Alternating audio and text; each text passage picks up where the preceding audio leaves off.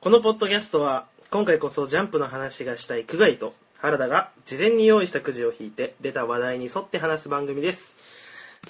こんにちは、はい、こんにちは。えー、第4回ですね。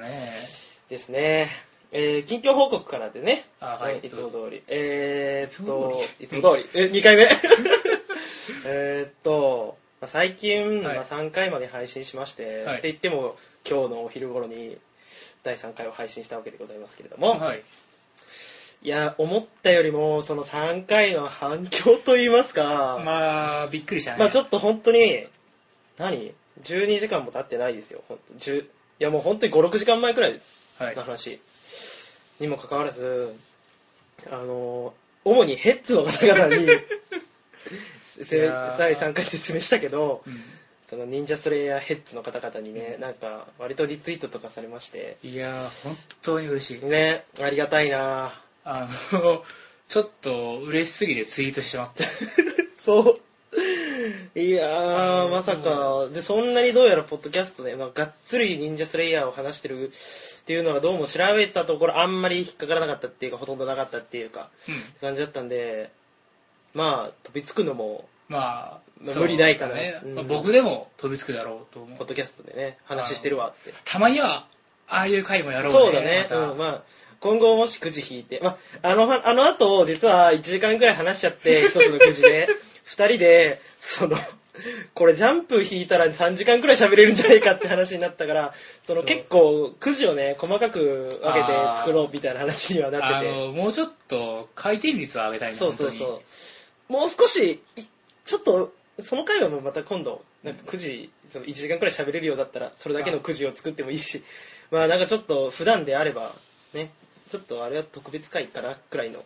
まあ、と、とりあえず捉えておきまうしょう。ん、そうだね。今回は、普通にまたくじを何個も引きたいね。そうそうそ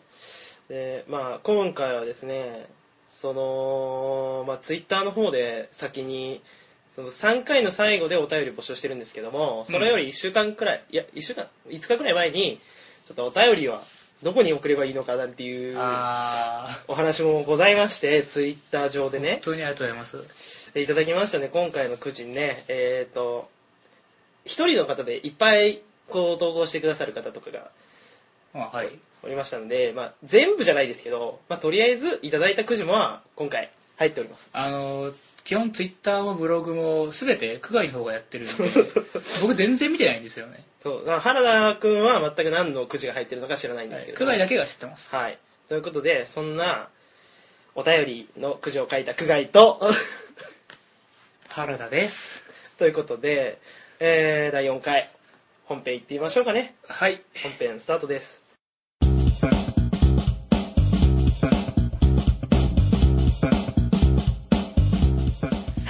あのさっき全然うまいこと返せなかったのがもうすでに恥ずかしいことがあるんだけど えいいのよあんまりこううまい返しと考えなくていいはい通りね行きましょうえー行きましょう行きましょうえーっとえーっと昨日あ昨日じゃねえや昨日じゃねえよマジで昨日じゃないんですけどはい前回 はい前回僕忍者ストレイヤーの話っていう口をパッて引いたんで、あはいえー、あ原だか田ら次は俺なのかうん原田君があのー今回は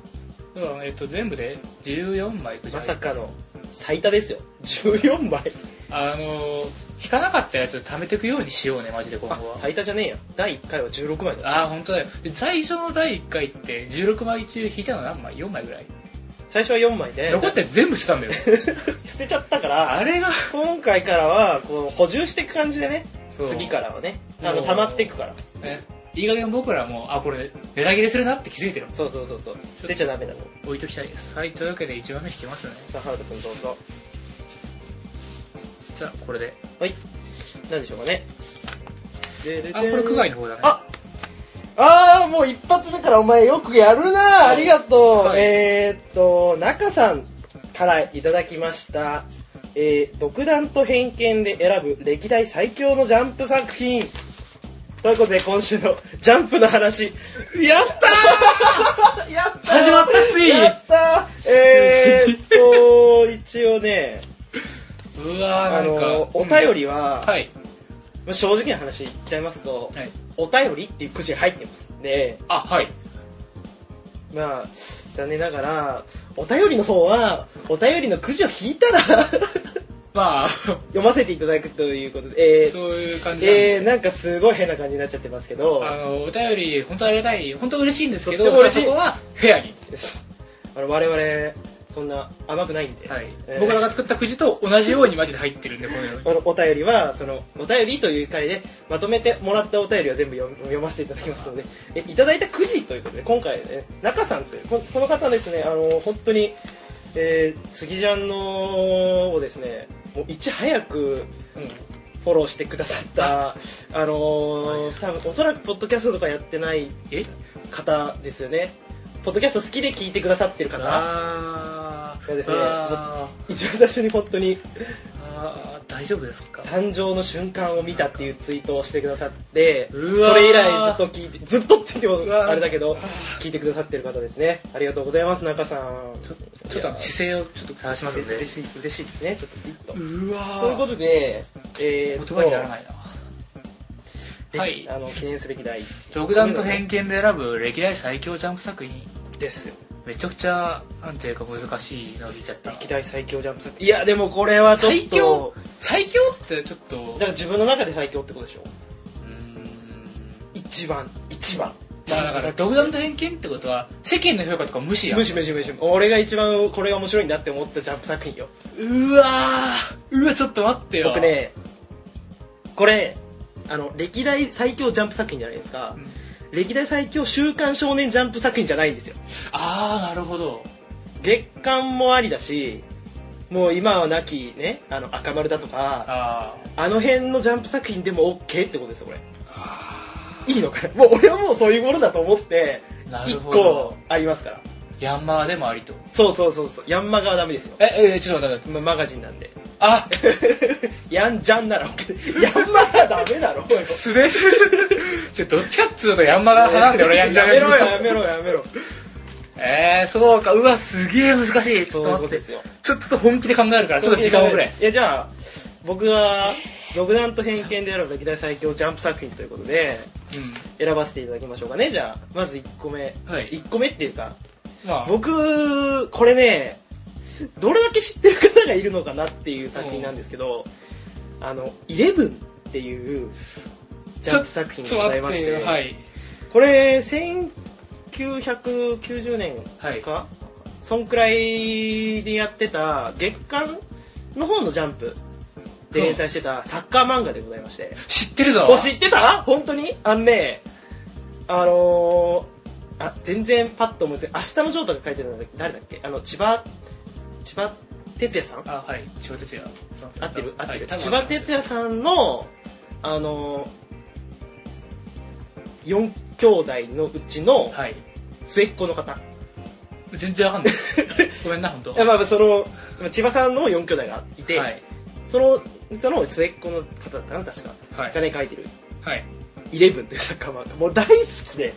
あーあのー、知ってます知ってるって言ったけどごめん読んだことはないんだあーあることは知ってるそうイレブンって聞いて最初なんだったっけなと思ったんだけどサッカーの瞬間にあーと思ったサッカー漫画でね「イレブン」っていうもう本当になんかあのー僕が幼稚園のうん年長うんから小学校5年生まで、はいまあずっとサッカーをやってて、はいその時にめちゃくちゃ読んでたうんでなんかねそのサッカーを始めた時に、はい親が買ってきたんだよね確かあーなんかよくあるよくあるやつ、はいなんかブックオフかなんかで見つけたみたいなうんでで「イレブン」の一巻を読んで、はいそのあらすじ的には中学校の陸上日本一、うんえー、と中距離走だったかな中距離走の記録保持者はい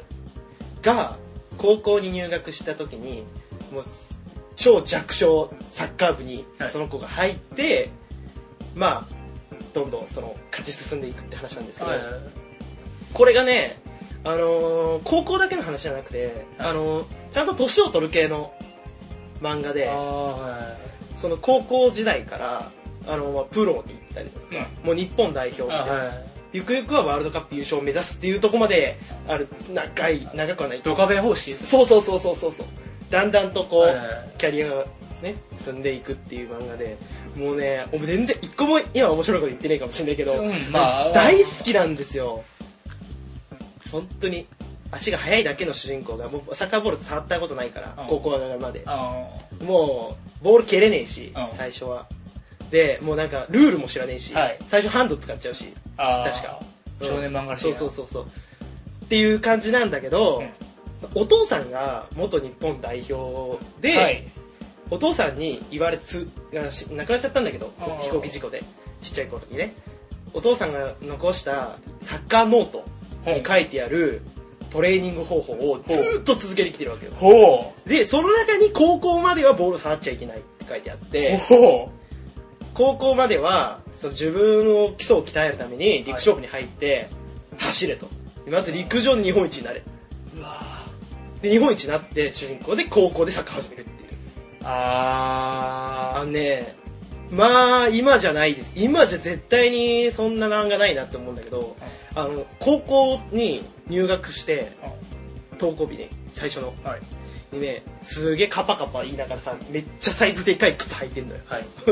全然合ってねえやつ、はいカパカパ言いながら。でね、なんであいつあんなにねサイズ合ってねえ靴履いてんだよみたいなうん感じで、こう先輩がね、ガラって開けんじゃん。そうするとさ、鉛が入ってんのよ、その靴。 なんかもう、ちょ、も代う時代を感じるよね。うん鉛入りの靴履いて登校してうん、トレーニングしてんの神社の境内走り回ってさ。はあそんな漫画、もう元、あの根がさ、はい割と熱血だからあーはいまあスポーツやってたもんねもう大好きで。もうね、ひたすらにね、俺もね、何度お母さんに鉛入りの靴を作ってくれって頼んだことかね。 何度もってことは毎回断られてるちょっと、鉛だってどこで買ったらいいか分かんないって言われて。それなんだそりゃそうなんだけどね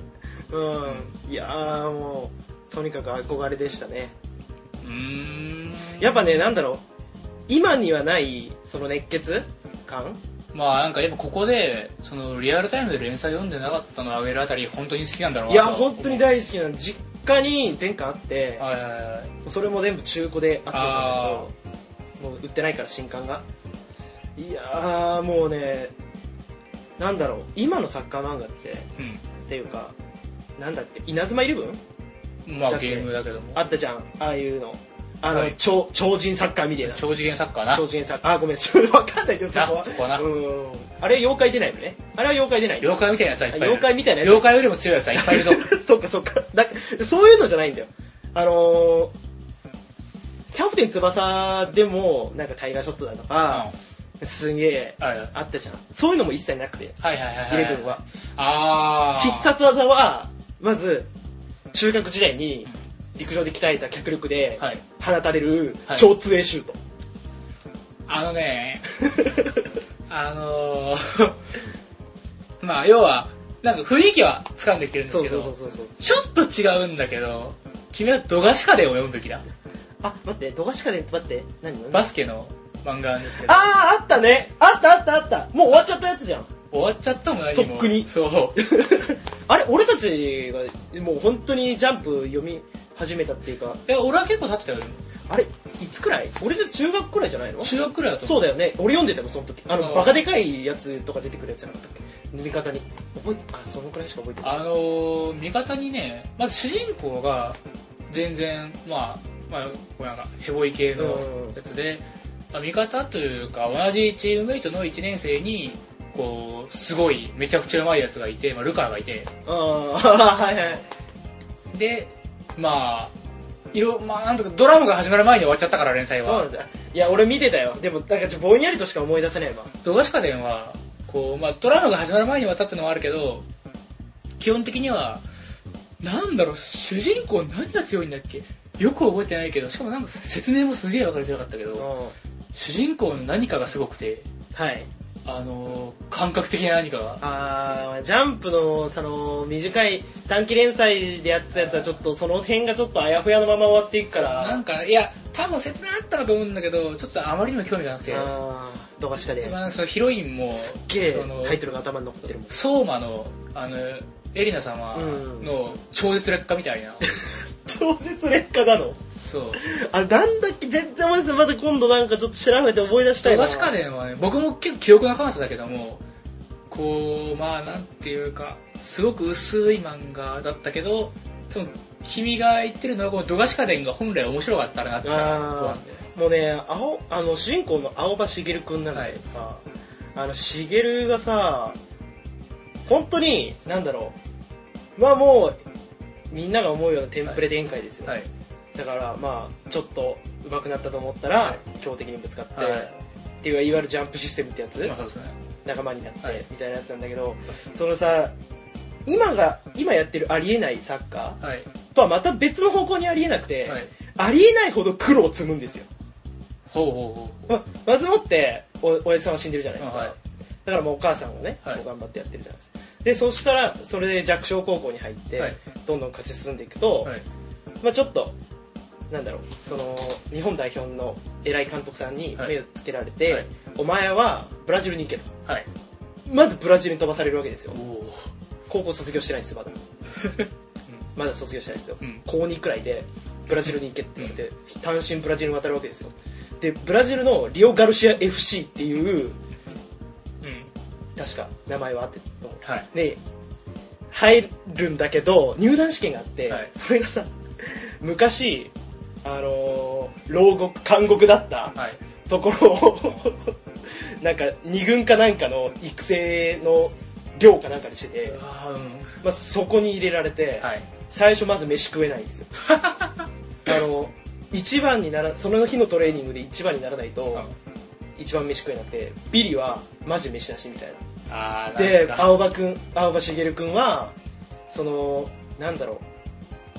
ういやあの潮の満ち引きでできる道あるじゃんはいあれがあるじゃんって言われてもすごいそれもまた漫画的なやつですそうあ違う違うあのきょよくあるじゃん潮が引いたらえエンジェルロードみたいな感じであーはいはいはさい向こうの島まで行けるよみたいなあーまあある浜のある国にはあるんでしょうねあれ日本にもある日本にもあるあるあるあるあへるあのね小豆島のあたりにもね確へーかにエンジェルロードっていうのがあってそう結構あるんですけど、はいまあ、そこを、まあ、ランニングしはいて走って帰っしようその道がなくなるまでにう帰わーってこれたらクリアみたいなっーは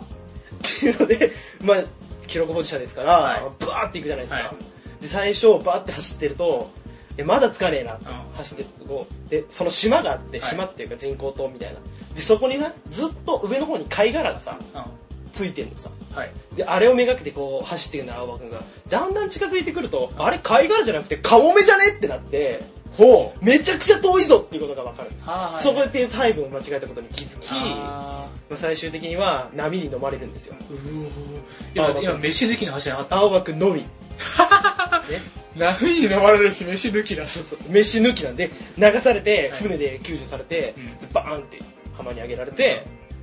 そうそうすると、あの東洋人まだまだだなみたいな、あいつ見ろよあいつ全然飯も食えねえぞみたいな笑われてるんだでここが青葉くんのすごいところでもうね不屈の精神ですからその辺にある海藻むちゃむちゃむちゃむちゃって口の中に入れて海藻にも栄養あるんだぜみたいな見てろよブラジル人みたいなもうどん底からグワーって上がっていくっていうのがすんごい気持ちいいのちょっといいですかはい時間嘘でしょ18分だってうあの今回回転率上げるって話だったんで ごめんなさいね、はいぜひね、あの、11でどっかで読んでください。あのーまあ靴とかあるかもしれない。だから言ったんだよジャンプの話になったらこうなる ってちょっと、ちょっと長い、あもう、まあまあまあ、ちょっと、ね、11もちょっと長いかもしれないですけど、ぜひ見て、はい読んでください。で一番おすすめはそのリアル全。何回なのそれだけ全、80巻くらいかない嘘だろえそんなにあんのかや、結構、確かそのくらいまでうやったと思うーわー本当に人気作だっいや俺はもう、一番大好きなのは、そのリオガルシア FC 編か、たはいあのその後あのプロに入った後に一回アフリカを送られるんですけど、あのアフリカ編が大好きですはいはい、ぜひ読んでみてくださいね。はい、じゃあちょっと原田君、ちょ僕の分が長くなっちゃったけど、えー、っとねちょっとめちゃくちゃまだ迷ってるんだけど2つで動いてて揺れ動いてるはいはいはいあの昔の連載で言うと圧倒的に僕「筋肉マン」あー、大好きだもんね、筋肉マン。はい「筋肉マン」はすごかったうんあのすごかった当時は知ってるわけじゃねえけどさそうだね。うんだからまあこ、この世代でまさかのこのチョイスなんだけど、我々は「。筋肉マン」はねまああのー古本で一気読みしたけどあー、はいはいはいはい。うーんなんかとにかく多分人によって好きなシリーズもバラバラだろうしこうパワフルな作品だねじゃあ歴代最強は筋肉マンうんただなんていうかねこうえ今超える作品があるってこと匹敵俺「す筋る肉マン」の何が好きってうんあのやっぱそのネタ的な意味でもこの熱い意味でもこうゆで理論っていうかはいはいはいはいはいなんかね俺はすごい好きなところはあのバッファローマンにそのまさかの筋肉バスター返しをされうてんその6を9に変えるというもういっつもその話するからね 大好きなんだねあなたで その、まあ、この6を9に変えるっていうのは「筋肉バスター」をかけてると「筋肉マン」がこれをこう全力で空中で体を上下入れ替えると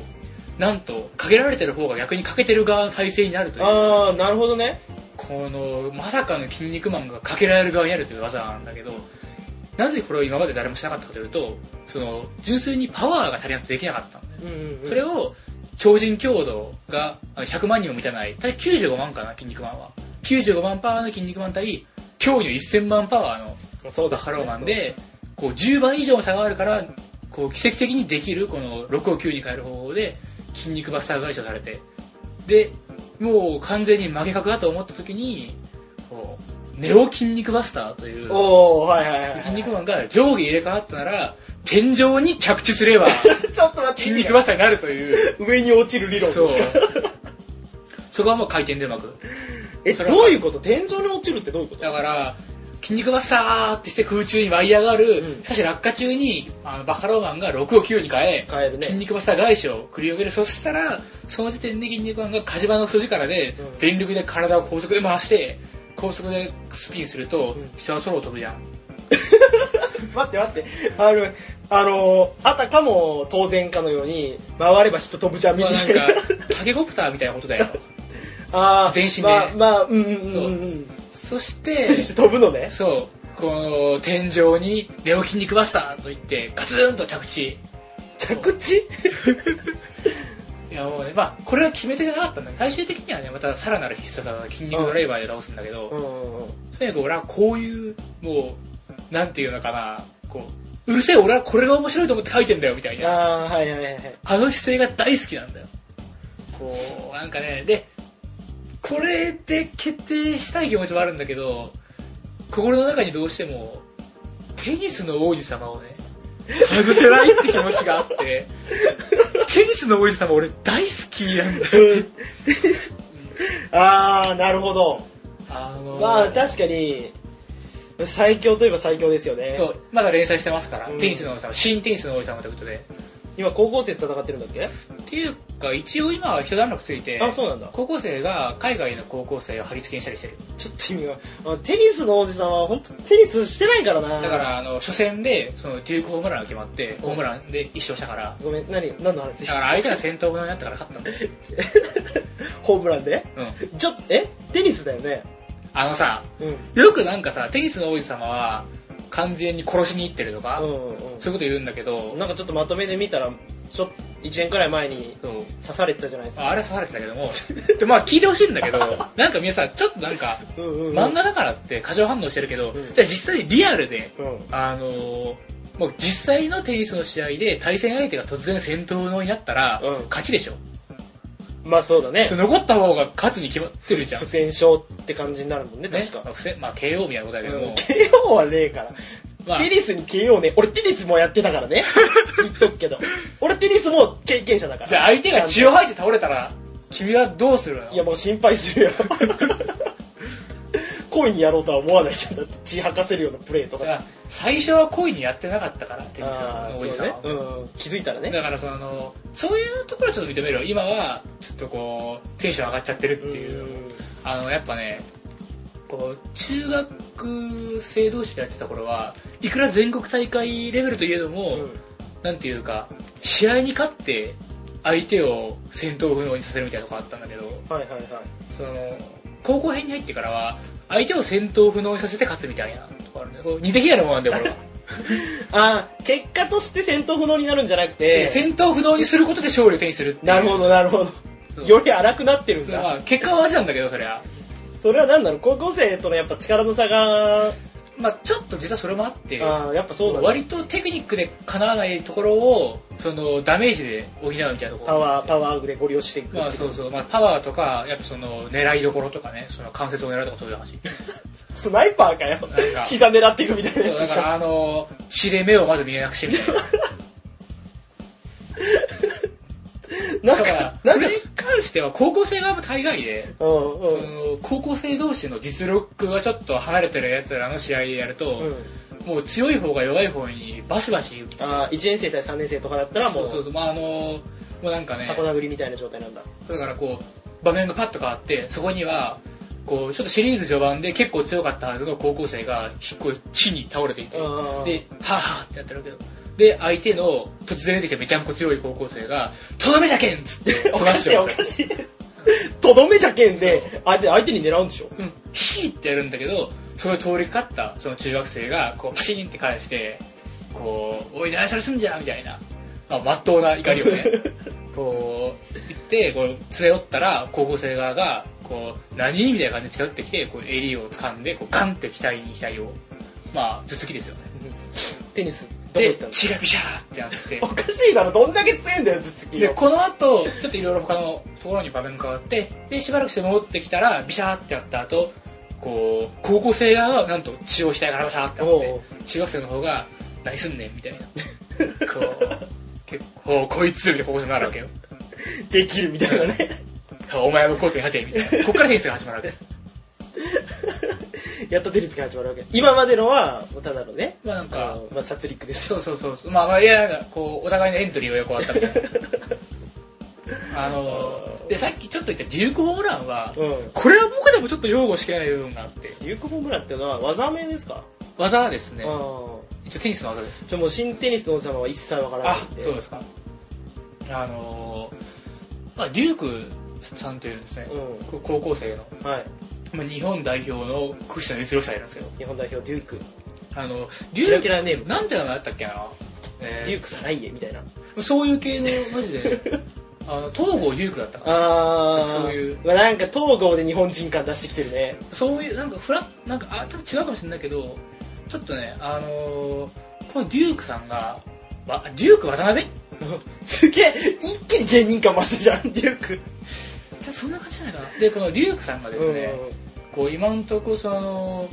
まあ日本最強、はいはい高校界最強のパワープレイヤーでうんうんこう中学テニス界では並ぶものの足とされていたあの石田銀さんあ108 108式の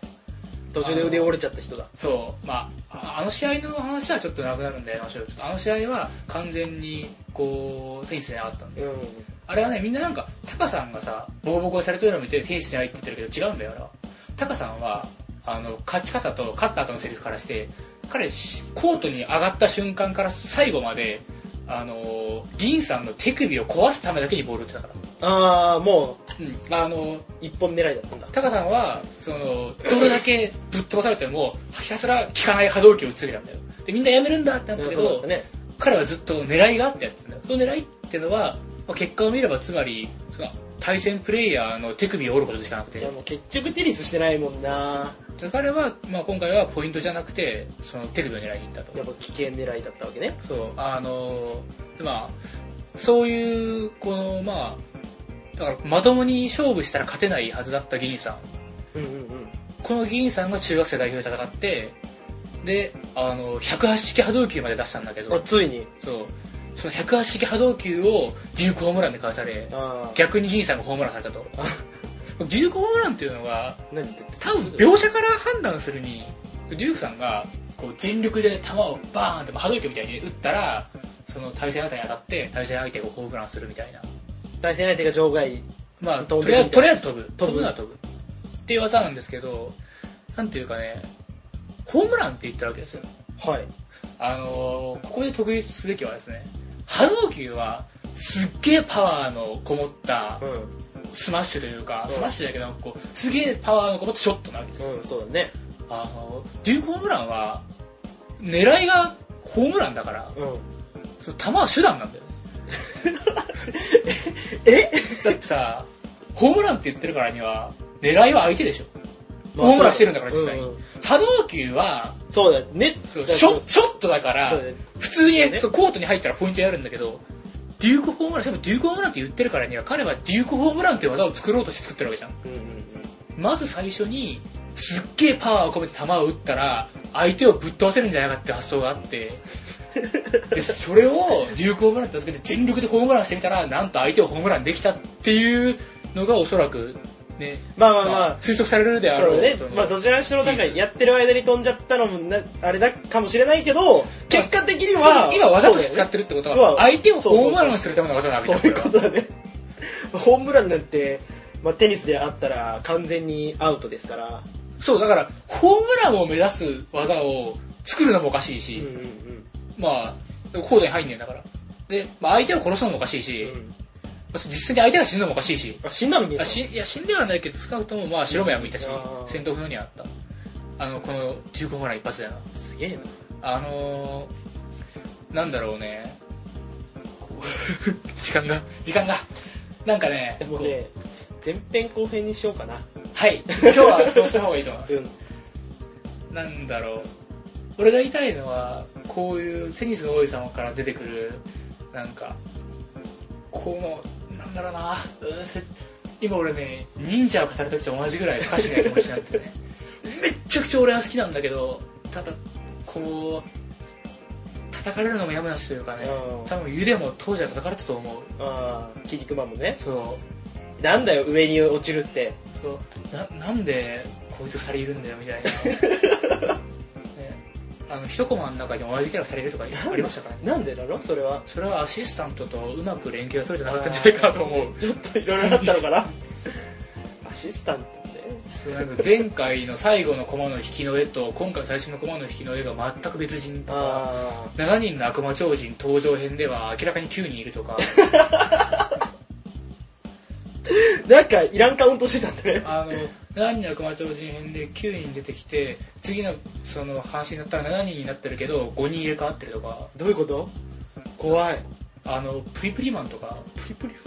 あのそのままノリで考えちゃったって感じプリプリマンってあれ読者投稿だったかな確かああの7人の悪魔超人編で現れて次の週にはもういなかったんだけどあなんだよなあんので奇来ちゃったん跡なだんですけどなんと2世うんの方で映画デビューしておりおます、映画に出たのはい、ごいあまり知られてないけどそれ知らないプリプリマン大好きだったなと思う映画あーまあいいまあいいまあそまあまのあこそだそ,、まあ、そういう筋肉マンの精神性と似通ってる部分があるわけですよあーなるほどね今この瞬間面白いのが最高だみたいな、今面白ければっていうそうそうあーまあ面白い漫画を描きだ続からけた結果テニス漫画を最高に面白くしようとした結果心肺停止まで書くことになったとするからね奴ら心肺停あ止ーなるほどね結構まあ漫画家さんは結構変わってる方多いから 多分あ僕は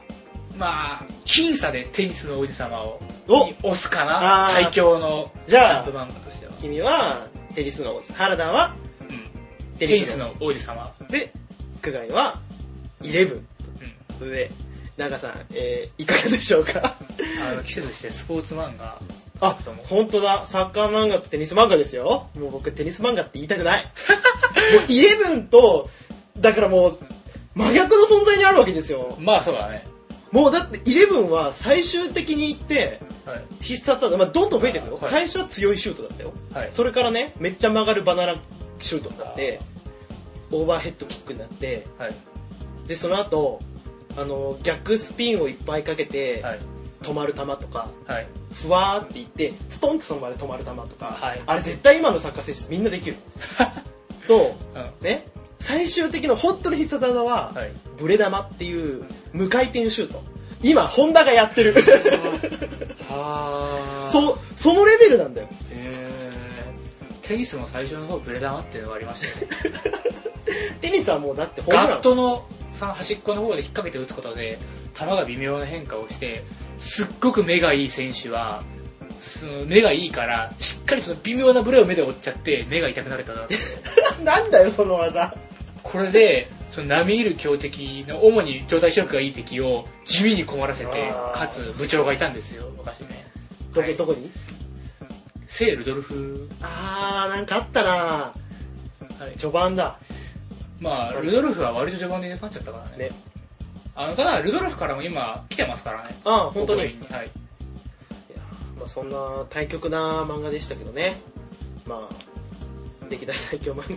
またこういうのはちょっと面白いからやってみた僕らはすごい楽しかったうんすごい楽しかった合言葉のように言いますけど僕らはすごい楽しいんです あのジャンプの話はやっぱりすごい長くなっちゃうねはいうんまあちょっと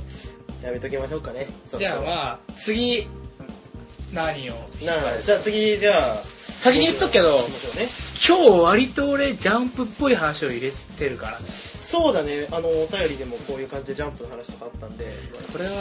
は今日はちょっとジャンプ多めかもしれないねねジャンプ多めになったらもう確実に前後半ですよ今日はって言ってるあたりなんか普段はそんなつもりじゃないみたいなのがそんなことはない最近そうマジであのジャンプの話したいよくあるはいはいじゃあどうぞ行きますあはい、えーこれ僕のですね、はい、あのジェイザルゴの思い出うーわーうーわーそれ大丈夫ポッドキャストでやるそれいやなんかちょっとさあの真面目な話題ばっかになっちゃうのもあれかなと思ってちょっちょとっとスカイリムの話って書こうと思ったんです最う初スカイリムの話って書こうと思ったんだけどいやなんかちょっとジェイザルゴの思 い出い狭いなーや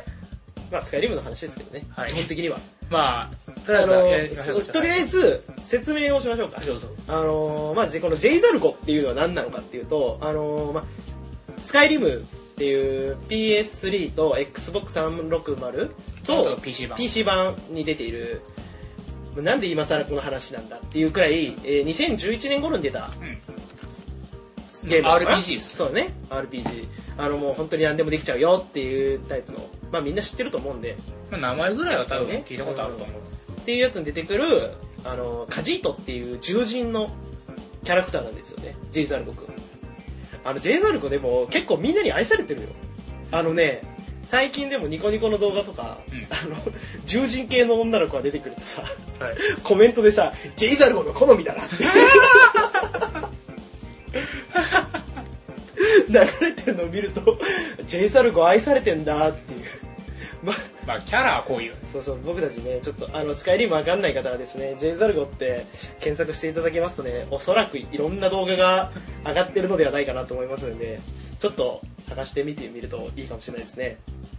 っていうちょジェイザルゴくんの思い出スカイリムをやっていてね、はいジェイザルゴくんについての思い出をちょっとう語ってみようじゃないかとすっげえ短くなってもいいわはいちょっとしたいと思っていいよ別にうんまあ最近その2人ともスカイリムをやってるんだよねうん本当にここ1ヶ月くらい、マジでマイペースにそれぞれねそうそうやそうそうあのもう1ヶ月半前にってたねじゃあね最初は俺が買ってそうそうそうめちゃくちゃ面白いからやるべきって言って布教してで結局ガイを始めたんだよねそうだね俺が始めたのが3月の25からだからはそれよりも1週間くらい前にやってたからねもう本当に1ヶ月半俺も1ヶ月ちょっとくらい経ってずっとやってますけどいやー飽きないねい特に最近はもう3つ目のキャラクター作ってさはいはいねあのジェイザルゴ君と同じですよカジートのっていうね獣人のムキムキのキャラを作りましてね、はい最近はですね本当に あのジェイザルゴ君がいるじゃないですかジェイザルゴ君をお供に連れてカジートとカジートでジェイザルゴ君が魔法僕があのただただ殴るっていうまあ素手プレイまあカジータは素手が強いからねカジートは素手強いねやっぱファンタジー世界の獣人って素手強いイめメっージちゃある強いやっぱ爪があるのはでかいねあそれだけでもうマジでワンパンだからもうその辺の山賊とかシャキーンってこううん剣出すじゃん、うんでこううわーってきてもう俺んとこにフンって振りかぶってる瞬間に俺のパンチがボーンって入って相手が飛んでくっていうーうんすごい楽しいよ語り口調がマジで中学生ぐらい ガシンって俺のパンチがボーンって入って身振り手振りもできれば伝えたいぐらいのあの基本的に我々さ割と身振り手振りつけて話すタイプそうなんよだよな2人とも結構やってんだよななのであのーポッドキャストでは分かんない分かもしれないですけど、うん結構動いてるんだよ動いて我る々はね特に今のシャキーンっていうとこ全部振り付きだったからね僕もさっきのあのデュークホームラン全部ちゃんと腕ホームランしてたからそのレベルでね我々ちょっと動いちゃってるいや楽しくてスカイリム素手プレイうんいやっぱこうで J ザルコ君の思い出なんですけどはい J ザルコ君がね本当にいや、まあ、ウィキ見て知ってたけど全然強い魔法使ってくんないのよはいレベルが上がってもはいだからもうあいレベルが上がると敵もレベルが上がるじゃんはいだから敵ももう熟練者レベルの魔法を使ってくるわけですよ、はいアイスストーブだとか、はいこうね、でっかい氷の球体ブワーッと飛んでくるの、はいでもジェイザルコ君は手の先からちょっとした霊気を放つだけ だとででもジェイザルコ君のあのジェイザルコは大成するよ っていうそれがもうハマっちゃってジェイザルコ君と一緒に対戦するために出てるんですいやジェイザルコ君の思い出ありますなえー、ないって言っていいのかなこれ ないですかまあちょっとはあるけどこう俺割と最初のファーストコンタクトでこうイラッとしてあーそうだね割とイラッとするタイプだなんかあんまりジェイザルコ絡みのさ要はその魔法関係のクエストやってないから俺は、うんうんうん今作ってるねその3人目の、まあ、女の子のキャラクターが一応こう魔法寄りの魔法剣士みたいなうんうん感うじんなんで、あなんか剣魔法で作ってるんですよねああなるほどねあのまずこう炎の精霊を出して左手ででこうついでに右手であの魔法の剣を出あしておいー魔て力の剣バーって出しで、てまあ、近距離遠距離で戦うって感じ、いいねそれなんかあのスカイレブンは本当にいろいろできるから楽しいね、うん楽しい飽きないもん1ヶ月ちょっとやって飽きないゲームなんて久しぶりだなってずっとやってるから時間的には相当いってるよねう、んやってるわいや楽しいうん本当に楽しい、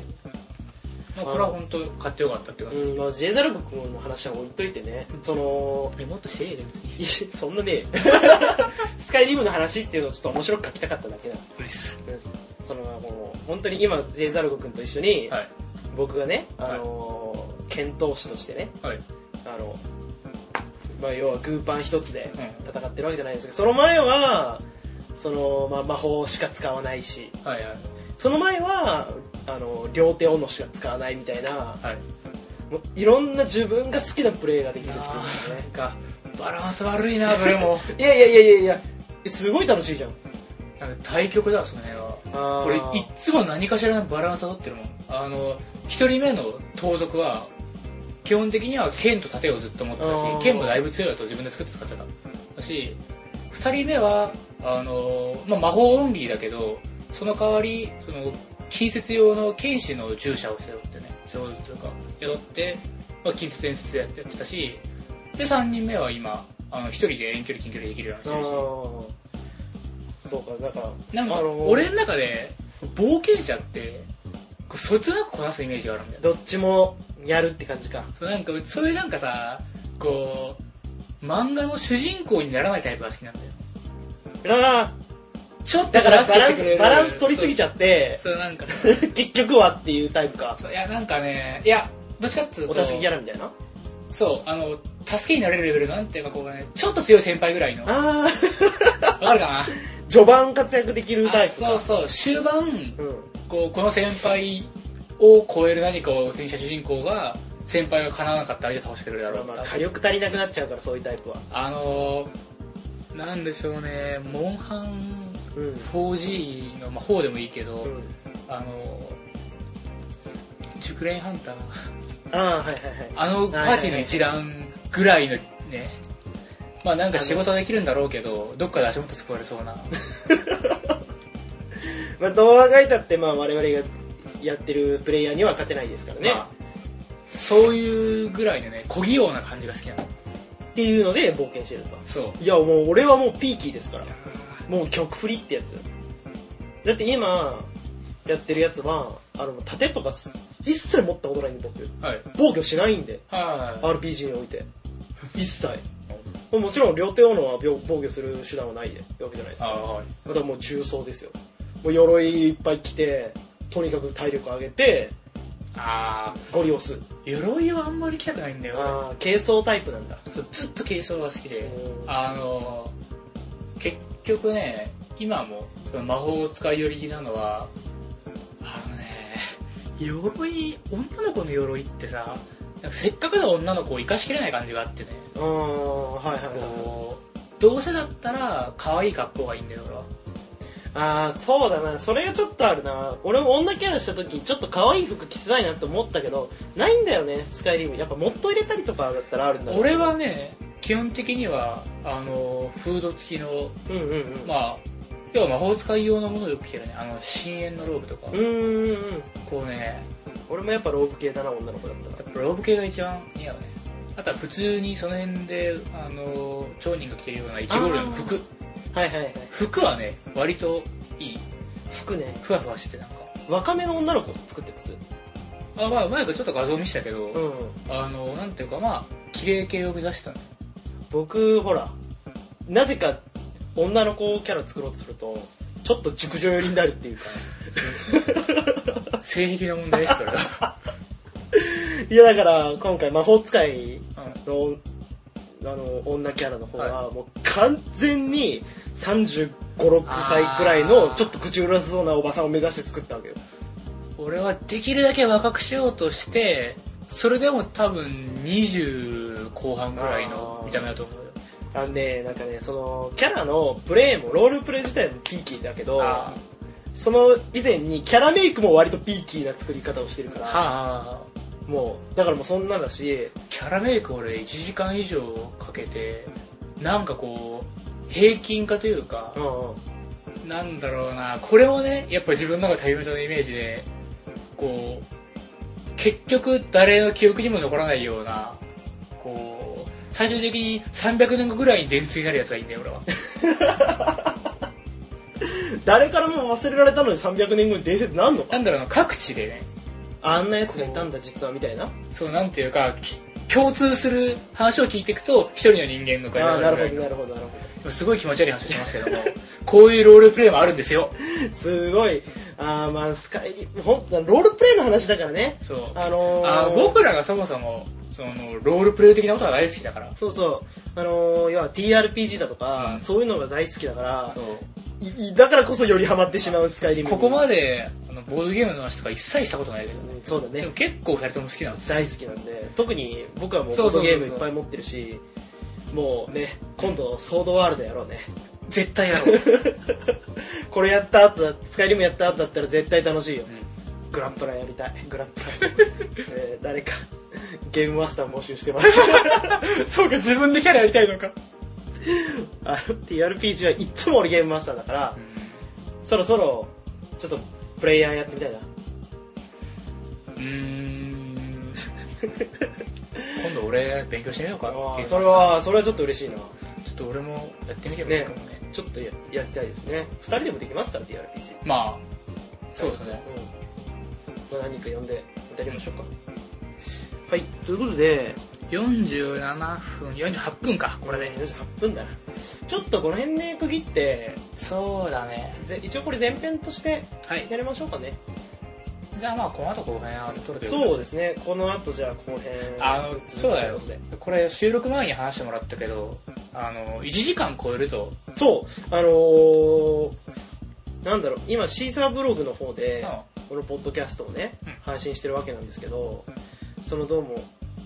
1回にダウンロードダウンロードっていうかアップロードできるファイルの大きさがに問題があって1時間を超えて圧縮しちゃうとその大きさまでちょっと音質が落ちちゃうっていうその前3回のやつがねちょっと今までと比べてちょっと耳でわかるくらいの音質ちょっと落ちちゃってるんでまあ、ちょっとそういうことがあったんで、1時間を超えないようにし聞こっえかないりようにしようかなということで、まあ、50分ぐらいでねはいやっておきましょうかねじゃあこの後後半に続くということでという感じは初めてこんなのはおおすごいねじゃあ前編終了ですーい